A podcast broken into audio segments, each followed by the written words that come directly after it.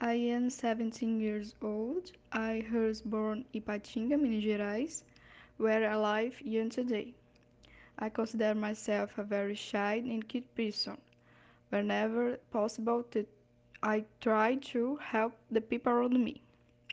I am short, my hair is curly and brown. I went through the capillary transition to go to back to natural. I love animals. I if could I would have lots of cats, dogs, cows. I also like to care my plants.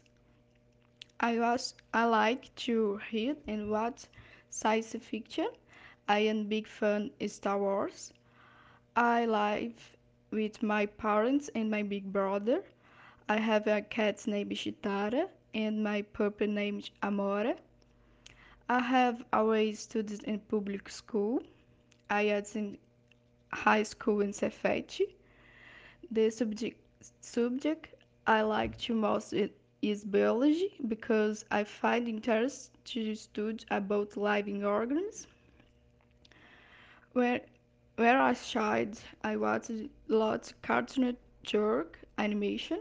I also like to play a hide and seek in the street. Um, about future, um, I don't have much decide.